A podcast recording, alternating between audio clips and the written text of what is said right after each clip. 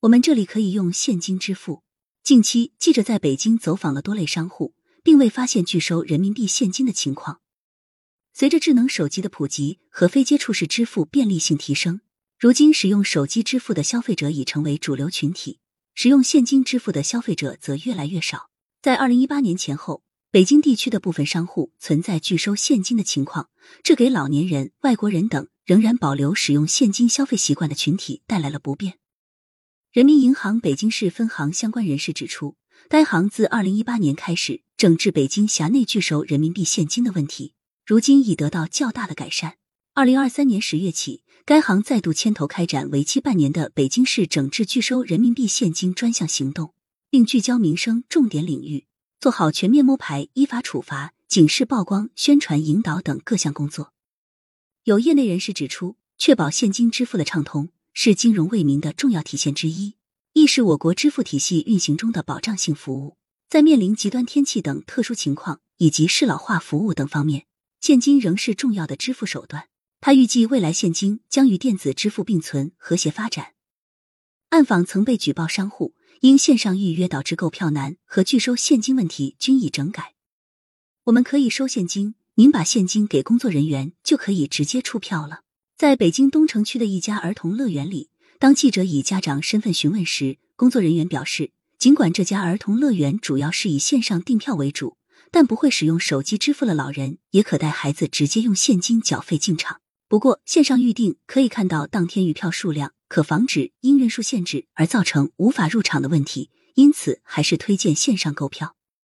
据记者了解，此前这家儿童乐园曾因拒收现金被家长举报。有知情人士告诉记者，当时这家儿童乐园采取线上预约售票模式，取消了线下售票渠道，导致消费者无法使用现金购票。但在被举报后，有关金融监管部门及附近银行人士均与其进行沟通，这家儿童乐园才重新收取了现金。在距离上述儿童乐园三公里左右的某公园，曾在两年前亦因拒收现金被处罚十万元。近期，记者再度来到该公园暗访时，发现。公园每个售票窗口上方均贴有现金、支付宝、微信支付、银行卡字样的牌子。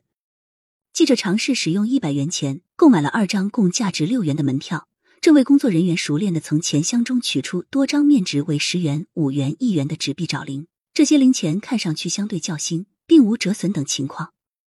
虽然现在用现金的人不多了，但我们每天都背着现金零钱。该公园售票窗口的工作人员告诉记者。老年人是使用现金支付的主要人群。不过，记者在暗访某连锁品牌咖啡店时发现，该品牌旗下多个店面虽然可以收取现金，但偶尔会出现找零问题，这从一定程度上造成了现金消费的不便。该咖啡店工作人员表示，由于该店以线上下单、线下取货的模式为主，遇到用现金支付的消费者时，可帮助其通过店员的手机下单。由于平时很少有人使用现金支付。因此，配备的零钱并不多。如果配备的零钱不够为消费者找零，我们就去附近换零钱，或者通过微信找零。据记者了解，线上下单、线下取货的消费模式近年来越来越流行，而此前亦存在部分店铺以线上消费模式为由，拒绝消费者在线下使用现金消费的问题。人民银行北京市分行相关负责人表示，这类新兴商业模式经营主体应当为现金消费者提供转换方式。以便更好的服务于各类消费者。石炭多家商户每天备零钱，方便老人、外国人消费。这是您的茶叶，一共两百一十元。在王府井大街上的一家天府名茶店里，收银员将打包好的茶叶递给一名外国消费者，而这名消费者则从牛皮纸袋中抽出了两张一百元及一张十元纸币，完成了付款。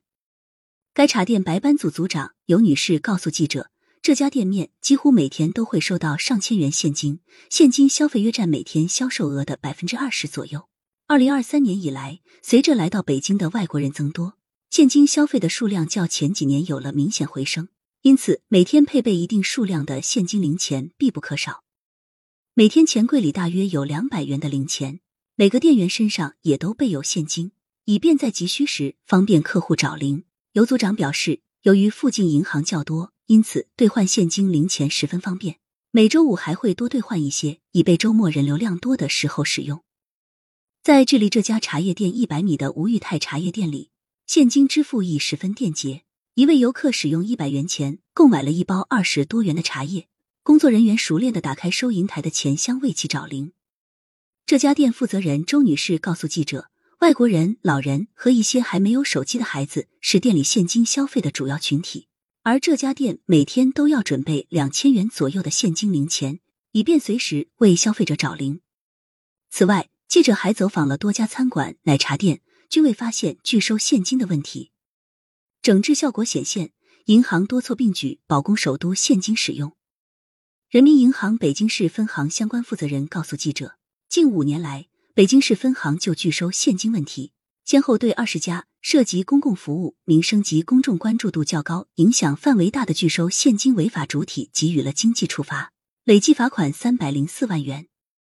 据了解，二零一八年以来，人民银行北京市分行坚持严肃惩治与宣传引导相结合，对公众关注度高、影响范围大的拒收现金主体实施处罚，先后对二十家拒收现金违法主体给予了五万元到五十万元不等的经济处罚，累计罚款三百零四万元，处罚数量和金额均居全国首位，起到了较强震慑作用。被处罚单位涉及旅游景区、交通出行、卫生医疗、停车场、购物、餐饮、娱乐等多个行业场景，一案促改效应显著。对公众关注度较低、影响范围较小的小微经济等拒收现金主体，以警示教育为主。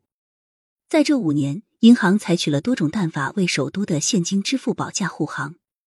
工商银行某支行相关负责人表示，该行聚焦公众硬币小面额人民币回笼难。业务办理耗时长的问题，全面推广小面额人民币封包服务，采用网点封包中心清点的模式，受理公众零钞硬币兑换业务，实现公众无需等待钱款自动入账。数据显示，自小面额人民币封包服务推广以来，工商银行北京市分行已累计办理小面额人民币封包两千四百余笔，八百七十余万元，大幅改善客户零钞兑换体验，畅通了现金回笼渠道。民生银行北京分行现金管理中心相关负责人告诉记者，该行在现金服务工作方面深入推进做好现金投放和拒收现金整治工作，现金投放量较二零二二年同期显著增长，其中各小额券别投放量超过二零二二年全年的百分之四十。我行还开展整治拒收现金宣传工作，同时在网点醒目位置张贴现金服务承诺。上述工作人员告诉记者。该行厅堂网点的零钞储备量，尤其是对一元、五元等日常需求量不大的券别增大供应量，设立零钞兑换及老年人现金服务绿色通道。此外，人民银行北京市分行表示，该行还将进一步指导辖内银行业金融机构，充分做好现金供应和服务，从供给侧保障经营主体现金收付全过程，提升公众使用现金的便利性。一是以封包等形式开展小面额纸币、硬币、残损币清点服务。减少客户办理业务等候时长，优化办事体验；二是以零钱包形式向经营主体主动提供零钞兑换、残币回收等现金服务，有效解决商户找零难题。感谢收听《羊城晚报·广东头条》。